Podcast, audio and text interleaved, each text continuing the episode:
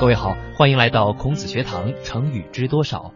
就在前两天，孔子学堂的邮箱收到了一位名叫钟鹏宇的听众寄来的 email。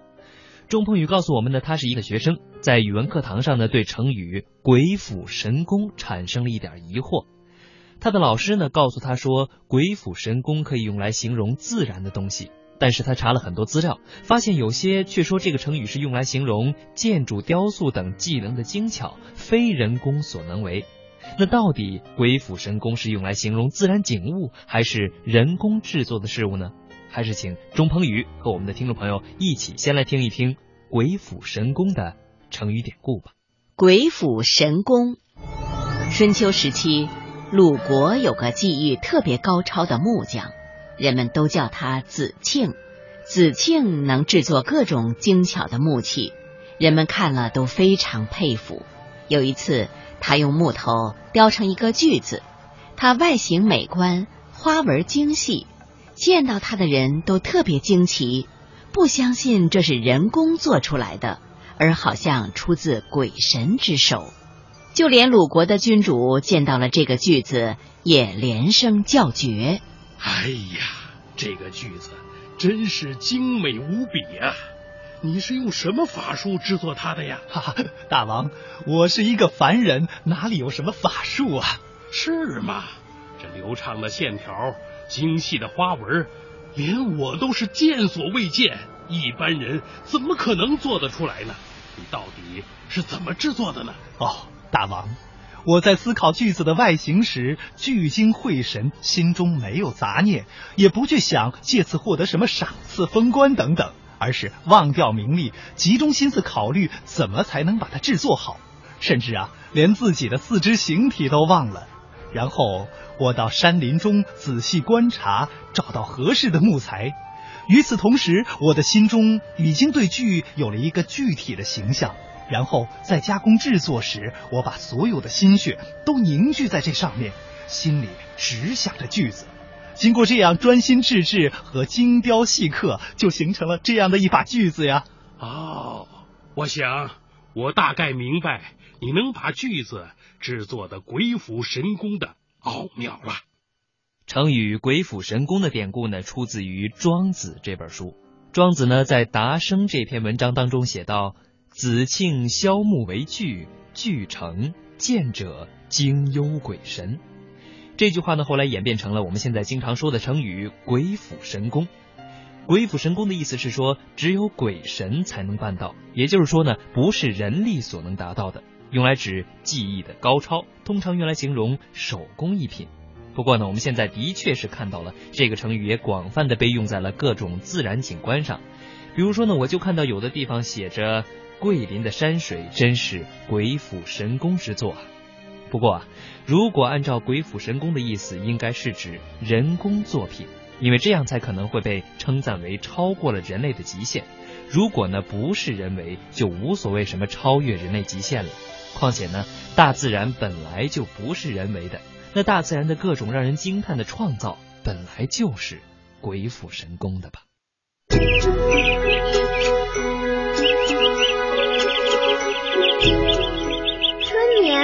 觉晓，处处闻啼鸟，夜来风雨声。成语知多少？成语知多少？让我们一起欢度快乐的成语时光。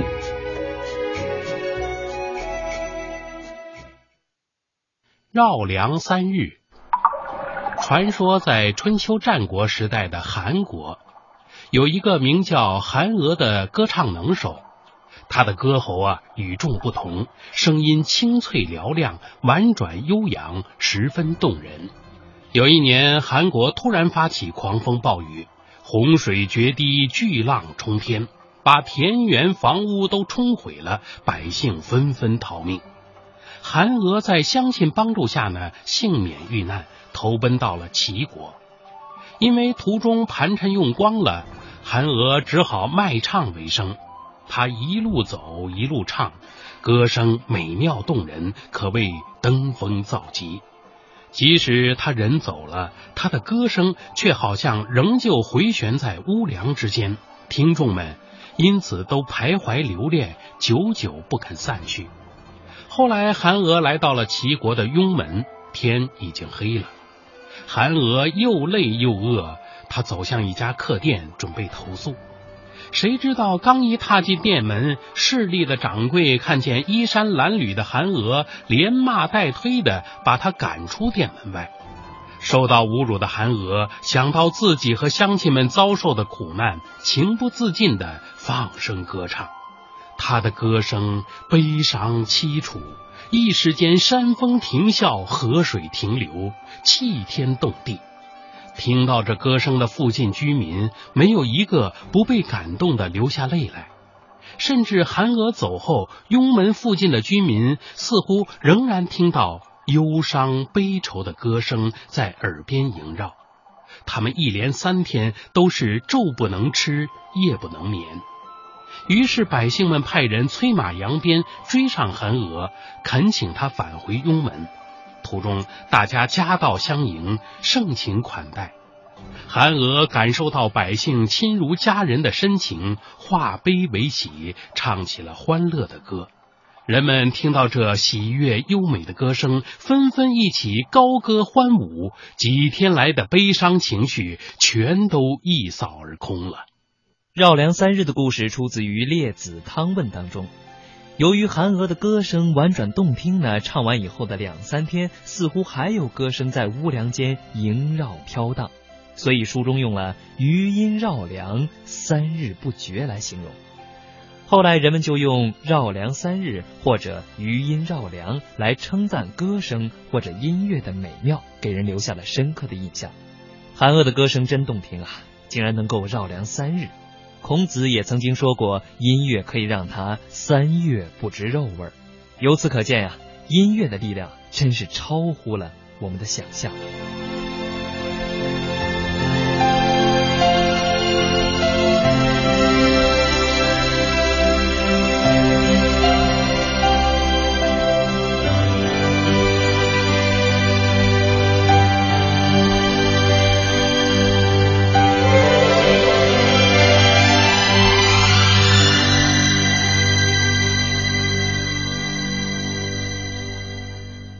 莫测高深。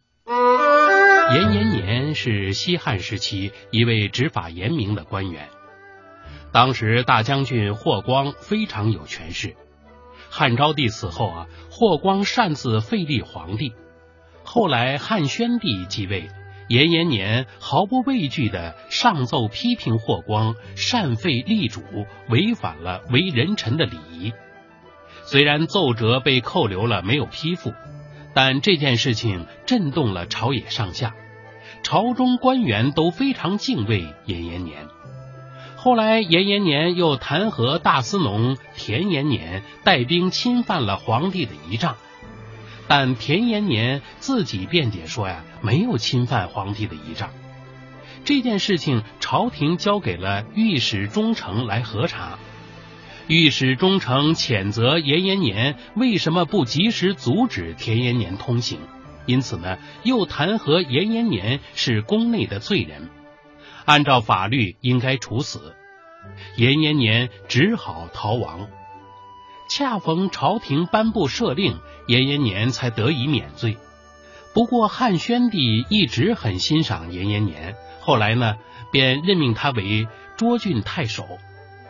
当时涿郡好几任太守呢都没有才能，涿郡当地的西高氏、东高氏两家大户因此横行乡里，就连当地的官吏呢都很畏惧他们，都说啊宁愿得罪了太守，也不敢得罪豪门大户。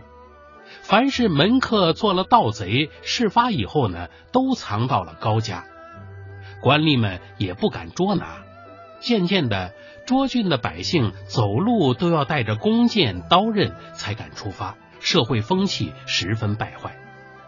严延年上任以后呢，派遣手下的官吏赵秀去核查高家的罪行。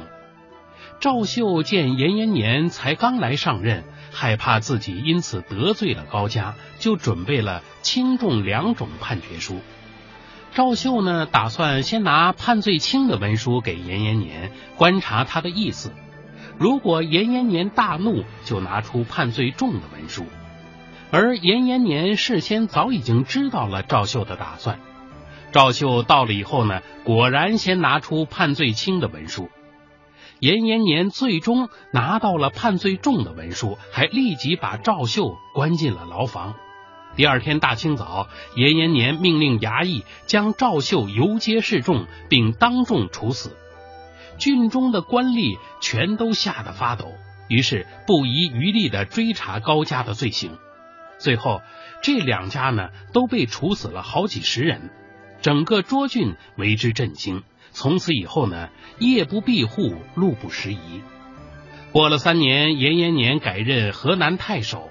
他一上任，当地的权贵人家都不敢再强取豪夺，马路上也没有强盗。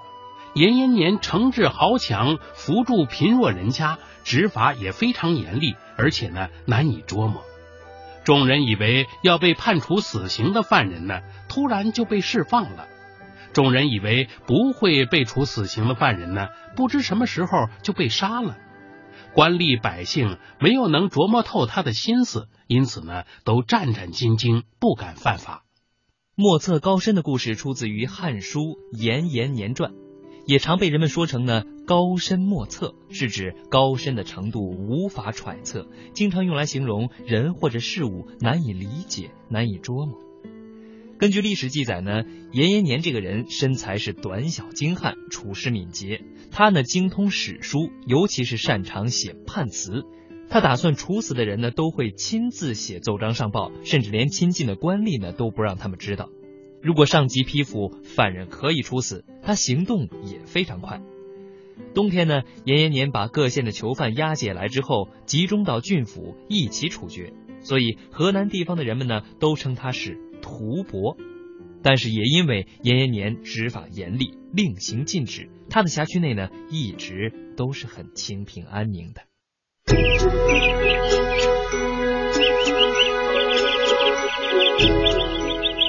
眠不觉晓，处处闻啼鸟。夜来风雨声，成语知多少？成语知多少？让我们一起欢度快乐的成语时光。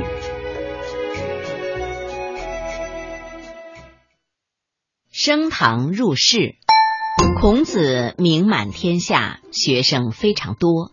其中有一个名叫子路的得意门生，生性非常勇猛豪爽。子路在跟随孔子学习之前，经常到处惹事，也对学习毫无兴趣。夫子。我就像一根笔直的竹竿，应该是做一支箭的好材料。读书又有什么用呢？读了书就有了知识，这就好比呢，在箭尾上装上了羽毛，在箭头上安上了锋利的金属头，这样的箭威力就更大了。嗯，您的话有道理，那我就跟着您学吧，将来也能做一支威力更强大的箭。日后的一天。子路正在孔子家中学习弹琴。子路个性刚烈，弹出来的琴声也像打仗一样，充满了杀气。主张仁与中庸之道的孔子听了之后，连连摇头：“仲由啊，你的琴声太狂放了，一点儿都不像我的学生啊！”啊，嗯，老老师啊。孔子其他的学生听到孔子的评论后，顿时改变了对子路的看法，从此再也不敬重子路了。孔子知道这种情况后，知道学生们误会了他的意思，于是赶紧为子路辩解：子路弹琴的本领已经登上了厅堂，只是还没有进入内室，他已经有了一定的成就。只不过还没有达到登峰造极的境界而已，你们千万不能看轻他。弟子们听到孔子对子路的琴艺做出这样肯定的评价，便改变了对子路的态度，再也不敢不尊重他了。在《论语先进篇》中呢，孔子说道：“有也升堂矣，未入室也。”说的呢，就是子路弹琴的本领已经登上了厅堂，只是还没有进入内室。升堂入室，从字面意思来理解呢，就是登上厅堂，进入内室。那在中国的住宅当中呢，厅堂是主要接待客人的地方，而内室呢，则是主人就寝休息的地方。孔子啊，用住宅的布局来比喻学习的几个阶段。入门呢，指刚刚学会；升堂指已经有所掌握；而入室才是精通了。所以成语“升堂入室”现在也用来比喻学习所达到的境地，多用来赞扬人们在学问或者技能方面有着高深的造诣。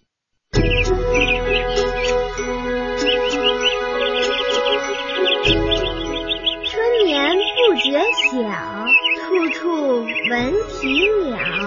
夜来风雨声。成语知多少？成语知多少？